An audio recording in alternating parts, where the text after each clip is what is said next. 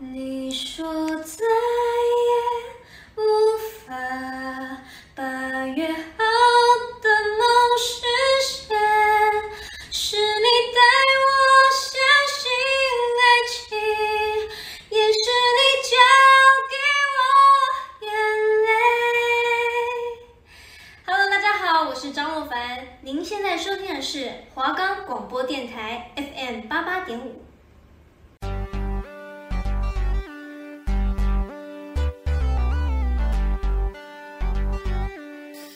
各位学生朋友，大家好！宇宙科技充满了各位无限的想象，大家是否对于科技生活充满了各种好奇与疑问？也憧憬能为生活带来便利的智慧科技、智慧助理。您的科技观点，科技生活龙一一为您解答。科技生活龙要多深有多深，让我们来为了您了解、探索科技的美好。我是今天的节目主持人黄静文。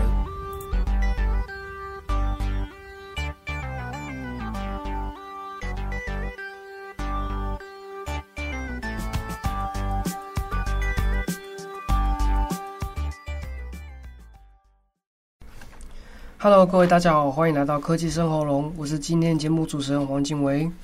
我们的节目可以在 Firstory、Spotify、Apple Podcasts、Google Podcasts、Pocket Casts、SoundOn Player 等平台上收听，搜寻华冈电台就可以听到我们的节目喽。好，那我们接下来要跟大家聊聊的是有关于手机报税。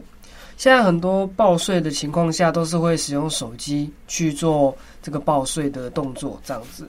那现在这个还是算不够频繁的一件事情哦。那像这个流程，还有这个懒人包，就给大家一次看得透。那在二零二一年的时候，报税最大的变革就是手机门号也是可以报税的。报税季将至，那手机是要如何报税呢？如果填错的话，要如何修改？那这次科技生活龙就列出一次这个懒人包，可以向大家重点整理一下，总共会列出这个三大重点，还有四个注意事项。看你会不会听得懂，这是要讲解的这些手机报税的流程，让你们一次看得懂。那现在的话，业电信业者抢用户大战最近是开打了，远传电信跟亚太电信是抢先宣布这个优惠方案。亚太是透过旗下月租型门号进行报税，可以参加抽奖活动，奖项是有两百名，总价价值三万元。远传是鼓励说，远传的这个 Friday 理财 Plus App 的会员使用远传门号报税，就可以抽苹果手机这样子。那最近为了加快消费者的报税流程呢、啊，政府大力推动了无卡报税政策。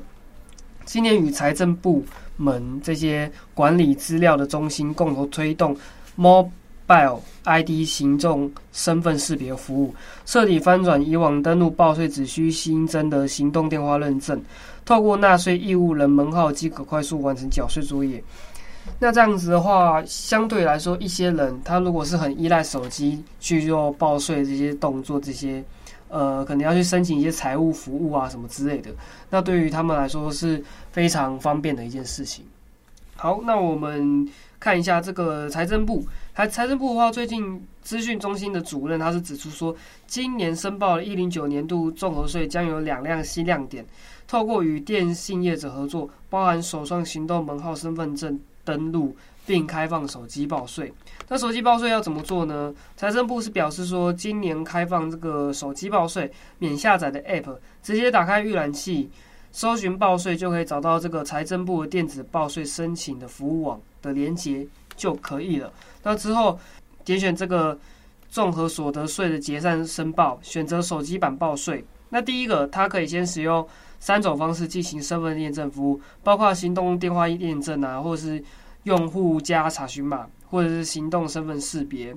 那系统会自动带入所得、扣除余额相关资料。现在只需填写电话、地址，系统会自动算出应纳税额。那在此阶段，民众也可以点选查看啊，下载所得、扣除余额清单，确认税额无误。那接下来就是进入缴税或退税，可以选择委托取款的账号啊、信用卡、ATM 或活期储蓄的这些存款账户。目前的话是仅限这个 TWFIDO 的登录者才可以缴税这样子。那最后一点就是最重要的一步，记得一定要进入申报完成页面，看到画面显示状态是申报成功的次数才算真正的完税。关于这点，很多人一定会有很多的问题想要问一下，在何时的时候，什么情况下会开放这个手机认证？那在四月二十八号的时候，只要是本国纳税义务人亲自申办的月租型门号，就可以在报税时以四 G 或五 G 的行动网络连线进行个人的身份认证，民众报税将以往更简便快速。那说到这一点，也是可以。提到说，现在的用户很多手机用户，他们基本上全部都是有网络，基本上吃到饱已经不是一件呃非常稀有的事情了。但是大部分的观观众们，你们使用手机的话，应该也是都是用吃到饱吧？那现在的话，如果是没有用吃到饱的网络用户，其实是真的还蛮奇怪的啦。对，那手机你如果办网络可以不用花那么多钱就可以吃到饱，为什么不要办呢？所以基本上比较没有这个问题啦。那接下来的话就是认证程序怎么做？手机用户报税使用的话，行动电话的认证需为本国纳税义务人亲自申办的门门号，并为个人月租型门号，且该手机门号一定要绑定在本人名下才能进行认证。个人月租型手机用户的这些账号的门户。是可以使用桌机啊、笔电及以及手机进行网络报税。身份证的部分是可以透过本人名下手机门号、企业门号啊、预付卡这些是不适用的。大家只要有四 G 或五 G 的网络连线，然后加上有 SIM 卡行动装置连线，就是可以连线至这 TWID 的身份识别中心，并发出确认请求，就可以完成认证。那验证完成之后，可以依照个人的需求进行申报作业，可以点按 App 里面的申报上传啊，即可完成申报。认证简便且容易操作。说着说着，我自己都很想要在报税的时候下载这些 App。那最后一个问题就是说，如果手机报税后，如果有要更正这个申报资料，是需要改用电脑装置进行更正申报的哦。那目前外侨纳税人尚非用手机报税可以适用的对象，那建议是采用电脑装置进行网络报税，会比较稳定啦。那行动电话认证是透过有 SIM 卡的行动装置连线至 TWID 的身份识别中心，发出确认请求后方能验证，所以一定要用四 G 或五 G 的网络连线，验证中必须关机手机的 WiFi。如果是双信卡的手机，输入个人验证资讯后，须与上网信卡的申请者必须为同一个人，或者可以将另外一张信卡取出来再进行验证，比较不会有那种门号呃可能会不稳定的情况下啦，这样子。好，那我们休息一下，那我们进一下广告喽。大家好，我是李李仁。憨儿自三十五岁以后，生理机能急速的衰退，父母也已经年迈。面对生活的艰难、双老的挑战，全台二十万个憨儿家庭需要您挺身而出，请和我一起支持喜憨儿基金会安心照顾计划，为爱而战，生命更有力量。捐款划拨账号四二一八零五七五喜憨儿基金会。好，各位大家好，欢迎回到坑西生喉龙，我是主持人静维。那接下来要跟大家聊聊的，就是有关于超商门市。呃，OK，OK，、大家应该不是算很熟悉，但多多少少在路上都会看到。但它的门市现在是越来越开的越来越多，但是那些仅此是与全家啊、Seven 这些便利商店的超商比较多。那 OK Mart 为什么不扩展这个它的店的分店这样子？那台湾在这个情况下，OK 又属于说台湾的超商老四，它即将押注这个两大策略。那我们来看一下它是如何深耕地区的。近年来，就是台湾的便利商店店铺的店铺数持续增加，超商与人口的比例密度也是已经蝉联世界第二多年。那根据公平会的这个分布统计字数统计出，总店铺是超过一点一万间。成长率是屡屡创下新高，在二零一九年的成长率达四点八一趴，是十五年来最大的增幅。那以超商双雄的展店数字看来，甚至是比平均展店的数字更快。那在二零二零年的年底，统一超商就是 Seven，它的总数是突破六千间，那年成长率是六点一趴。全家的便利商店的分店数也达到三千七百七十间，年成长是六点二五趴。所以目前超商龙头还是属于像 Seven 啊、全家这两大巨头来为台湾的便利超商撑腰。因为我们现在可能出去外面走没几步路，可能第一间 Seven 过完以后，你走没五步吧，肯定会看到第二间全家或者是 Seven。那所以以这个超商双雄的展店数字看来，甚至是比平均展店的数字还要快。在二零二零年底，统一超商的话，目前的总店数是真的蛮高的。那相较之下，台湾的四大超商 OK Mart 分店，目前全台湾是只有八百二十多间，比起二零一九年的八百四十三间还有些虚少。因为有一些店铺，它可能因为呃经济状况，可能就是。发展的不是很好，他可能就倒店了。不过，在 OK Mart 的总经理他是并不担心。我认为这不是决胜关键，他是这么说的吼。那接下来就是要推出这个疯狂展店的企划。那 OK Mart 单店营收收达双位数成长。那这个总经理是表示说，他观察了这个零售市场，不仅是。便利商店越开越多，像是量贩店啊、超市，甚至是电子商务的蓬勃发展，都让零售市场越来越竞争。对他来说，冲高分店数并不是他掌舵 OK Mart 的主要发展方向，拉高单店营收才是重点。那在这几年来，尽管 OK 的它的分店数从二零一二年的九百四十六间高峰，一开始一路向下，到今年仅剩八百二十多间。但是总经理他则是说，他目前要掌舵的 OK Mart 的主要方向，拉高单店营收才是重点。那这几年来，尽管 OK Mart 的分店数从二零一二年的九百四十六间高峰开始一路向下，那他是希望说在二到三年之后开始稳住往上成长。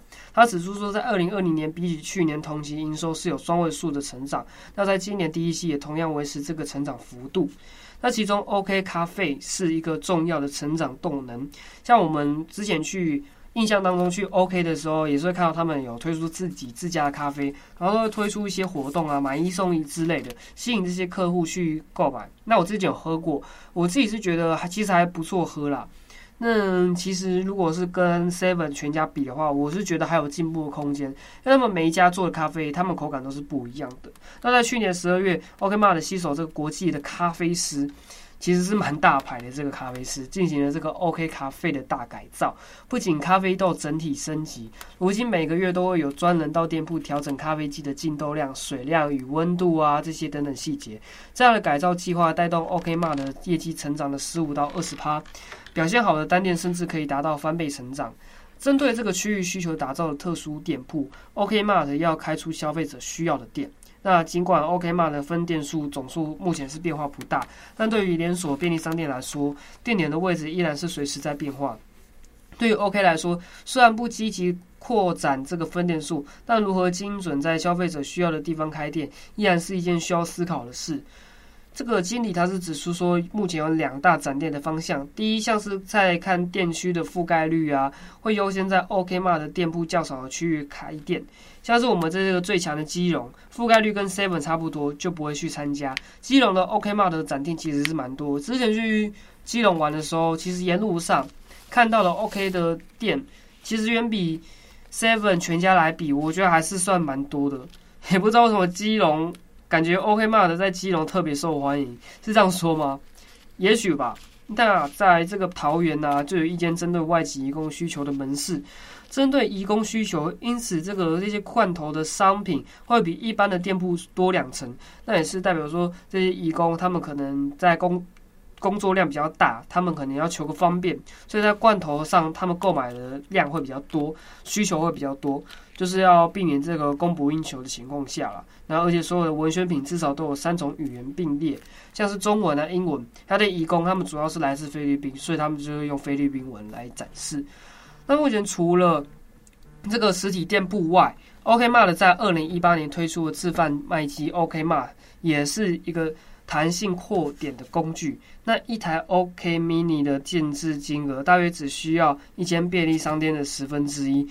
那除了这个实体店铺之外的话，OK Mart 在二零一八年推出的这个自贩卖机的 OK Mini 也是一个弹性拓点的工具。一台 OK Mini 的建置金额大约只需要一间便利商店的十分之一。那服务成本比开拓新店来的多。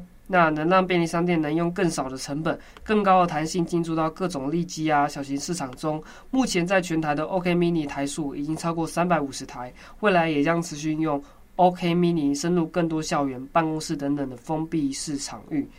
那我们休息一下，我们播放一下推荐歌曲喽。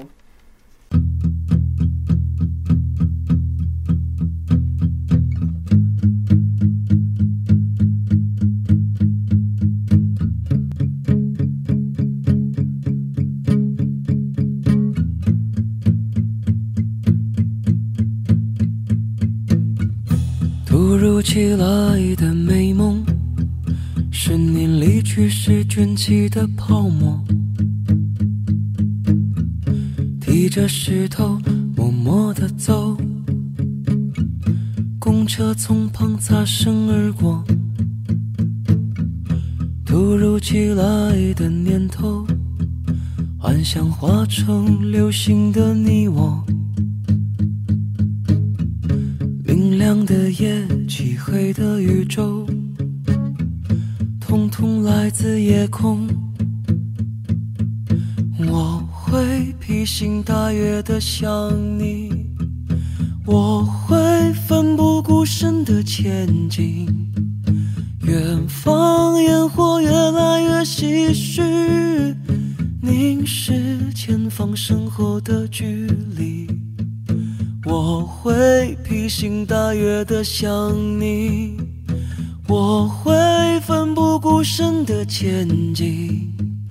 远方烟火越来越唏嘘，凝视前方身后的距离。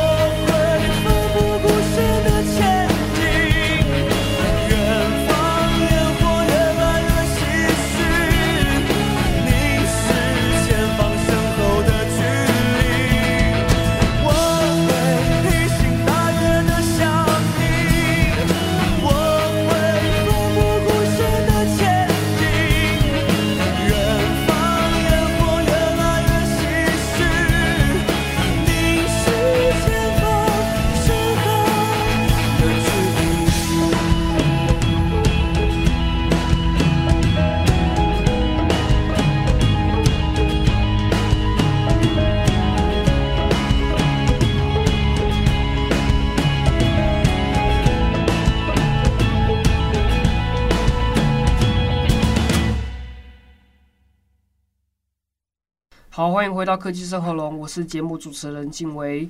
那我们接下来要跟大家聊聊的话题是有关于大润发。大润发大家应该都有去过，它算是一个像家乐福一样是一个大型的连锁量贩店。那目前它吸了这个新店新型的进驻是在 IKEA。那量贩老大哥拼年轻化，千坪的限时级是有何特色？IKEA 目前内湖店，它是在二十八号正式开幕。那位于一楼的新概念店大润发新时期也是在今日揭开这个面纱。大润发的总经理陆英德是与 IKEA 的集团董事长林思卓双双现身。那对于这个 IKEA 的合作，录音的他是说，IKEA 赋予的内湖店第二生命，对未来是充满期待的。那超过六千两百平的 IKEA 内湖店，前身是内湖大润发的一号店，后来在 IKEA 二零一九年向大润发承租空间，大润发成了 IKEA 的房东。那看准 IKEA 的收客效果，大润发是于一楼打造了一千平的全新零售形态，也就是大润发鲜食集。这和过去大众熟悉的卖场是有何不同的？那大润发的人员是解释说，鲜食集为熟食烘焙呀、生鲜超市、餐厅等复合式商场。那鲜代表生鲜蔬果，食为烘焙、冷冻食品、餐食等需求，让消费者一次满足。那接下来的话，大润发它主要是要推出这个现做熟食啊、生鲜蔬果，店内品项逾六千个。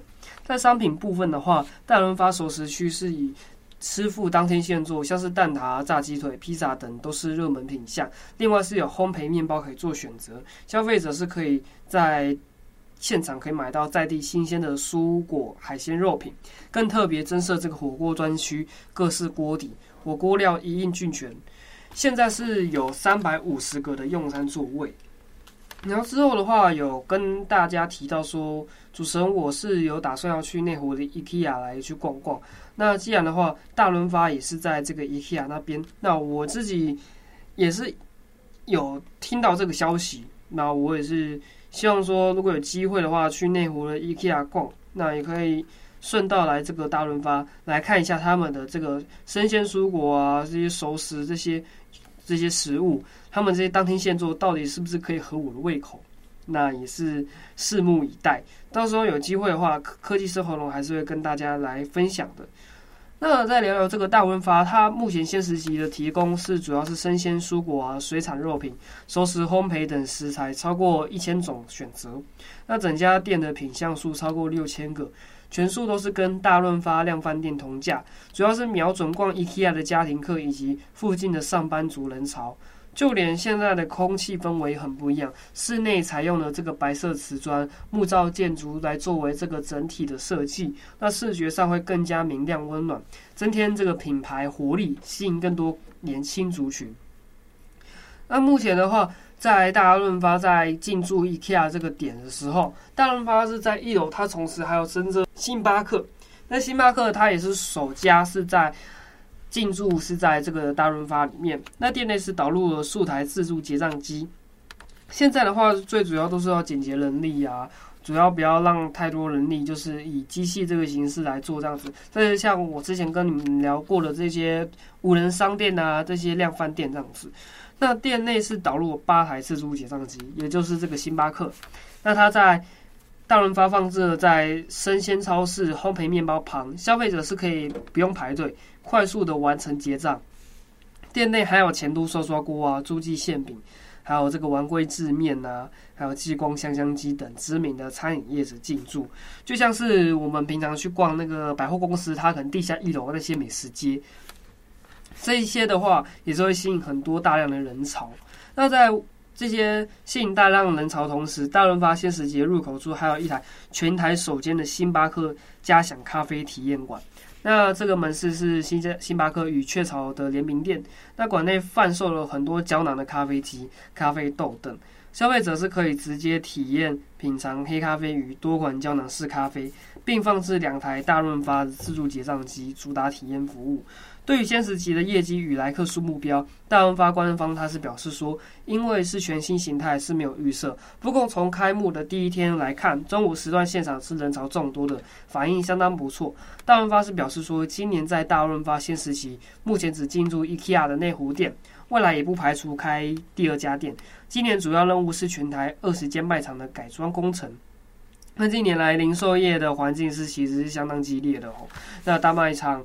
很多也是为力拼转型，尤其是大润发的这个综合店，它目前是携手直播平台，直播平台可能就是我们之前平常看像 Instagram 啊，或者是 YouTube 这些，呃，直播的合作。那我们首创的这个大卖场，现场的直播叫卖，如今与 IKEA 合作，打造这个大润发先时级的复合式商场，一步步改变消费者对于大卖场的既定印象。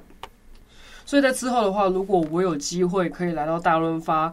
呃，不管是去那边逛街啊，或者是去上面的 IKEA 来去逛家具啊，怎么样之类的，那我一定会势必把握这个机会去到现场的，像熟食区啊，像他们那个美食街，其实是还蛮吸引我的。尤其是我特别想要去那边吃吃看那个那边的煎都烧抓锅，我觉得如果是在大润发吃烧抓锅的感觉，应该会有另外一种趣味吧。那如果有机会的话，我一定会想办法到那边去了。因为内湖其实，呃，离主持人家、主持人我的那边其实还是有一段距离的。要去内湖，可能就是要特别去那边。那如果有机会的话，我是一定会去，然后顺便可以看看那附近的一些街景特色啊。不是只有 IKEA 跟大润发，它相对其他来讲，那边已经算是一个闹区了。所以相信说这些。呃，量饭店的进驻，除了可以提升这些消费者进来，然后去做观参观啊，或者是选购，那同时也可以带动整个内湖的经济繁荣这样子。好，那我们科技生活龙就先到这边告一段落。那再跟大家讲一下，那我们的节目是可以在 Firstory、Spotify、Apple Podcasts、Google Podcasts、Pocket Casts、SoundOn、Breaker 等平台上收听，搜寻华冈电台就可以听到我们的节目喽。那我们的节目在下个礼拜二的早上十一点到十一点半会再跟大家见面。那我是主持人静薇，那我再跟大家再见喽，拜拜。